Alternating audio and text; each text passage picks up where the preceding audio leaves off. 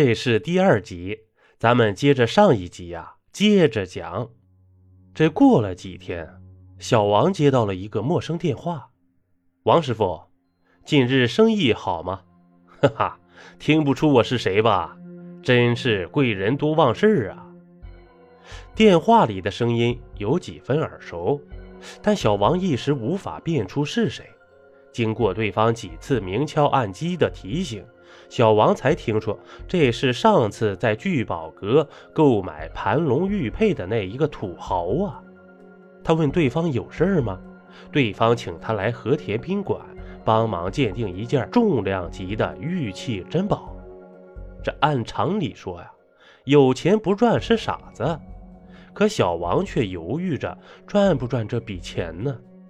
为啥呀？虽然他在古玩鉴定方面有两下子，但那里面的水很深，连一些专家鉴定过的东西都有很大的争议，何况自己还是个业余水平呢？如果一旦看走眼了，砸了自己的牌子不说，给人家造成的损失可不是千儿八百的小数目，人家岂会善罢甘休？嘿，所以啊，他本能的拒绝了。可电话里的人却不依不饶，希望他再认真考虑，说鉴定费还可以再加码。小王敷衍了几句，便挂了电话。他本以为这事啊就到此为止了，没成想那人竟会登门拜访。嘿，这天晚上，小王跑完出租，刚到家门口，就见有两名黑衣男子站在门外，来回踱步。其中一个是上次在聚宝阁见到的那个土豪，见到小王，那人便上前说：“嘿，王师傅，你可真难请啊！”小王一皱眉头说道：“我不是在电话里给你说清楚了吗？我不是搞专业鉴定的，你们还是请专家吧。”那人微微一笑：“呵呵，俗话说得好啊，专家不如行家。”行家不如玩家，嘿，既然到您家门口了，不让我喝口茶吗？小王不好意思拒绝，便将两人迎入家中。小王涮好茶盏，沏好龙井后，那人才说明来意。哎，上次你在聚宝阁给我鉴定玉佩，你高超的鉴定水平和为人公道的品行，嘿，我们老板十分赏识，很想让您。再鉴定一下他收藏的一件珍宝，我们今天就是受老板之托前来邀请您的。对不起，你们回去告诉你们老板，我就是一个跑出租的，玩玩玉器，赏赏古玩，只是业余爱好而已，哪敢班门弄斧登门鉴定啊？实难从命，实难从命啊！你们还是另请高明吧。这小王已然下了逐客令了。王师傅，这送到嘴边的肥肉不吃，岂不可惜呀？这时啊，一位西装革履、大腹便便、眼戴黑镜、嘴叼烟斗的人推门进来。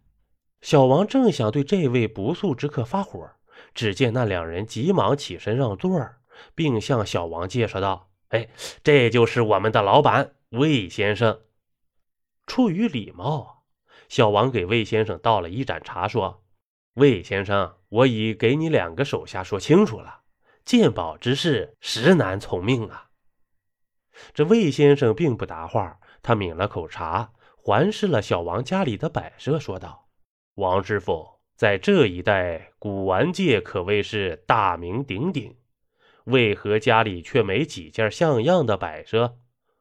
凭你的本事，要是跟上我干，早就让你富甲一方了。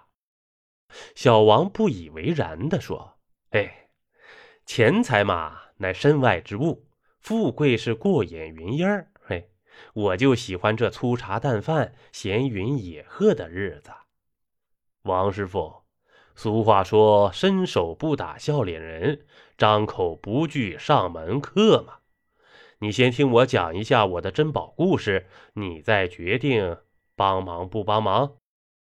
这魏先生可真是张狗皮膏药啊，特粘人。小王只好又给他续上茶，耐着性子听他讲了起来。这上世纪八十年代，他从一家国企下岗后，便下海经商了，先做服装，后做古玩，后来呀，竟也把生意做到了国外，被人们称为“国际倒爷”。也许这近年来鸿运当头，他的生意做得风生水起，发了洋财了，办了绿卡，长居海外。这前段时间，他兄弟打电话告知父亲病危，他便漂洋过海回到老家。魏先生是个孝子，他希望父亲的病能够有所好转。他拿出他前段时间在国外收购的一件盘龙玉佩。谁知父亲接过玉佩，先是两眼放光，再是喜极而泣，然后突发脑溢血，送到医院抢救过来后，父亲嘴里一直含糊不清地说着“龙凤玉佩，龙凤玉佩”，最后啊，竟撒手人寰了。魏先生只后悔自己不该拿出父亲梦寐以求的玉佩，但人死不能复生啊。他情感平静后，便一心想找人破译这玉佩的奥秘，以慰父亲在天之灵。但他不能找国家考古部门，因为他怕玉佩被强行收购，所以就在民间寻找高手来鉴定破译。可看这玉佩的人，有的说是真品，有的说是赝品，对玉佩的来历更说不出个所以然。正当他一筹莫展之际，有朋友啊向他推荐了小王，于是他便上门向小王求助。这关于报酬，魏先生保证说：“王师傅，如果您能破译玉佩之谜，我们将支付您一万美金作为谢意。”天哪，一万美金，也就是近六万人民币了。自己平日里帮买家鉴定一次古玩，最多不过一两千而此人就出手六万呢，真可谓是有钱任性啊！说小王不动心那是假话，六万块那可不是小数，等于自己跑一年的出租了。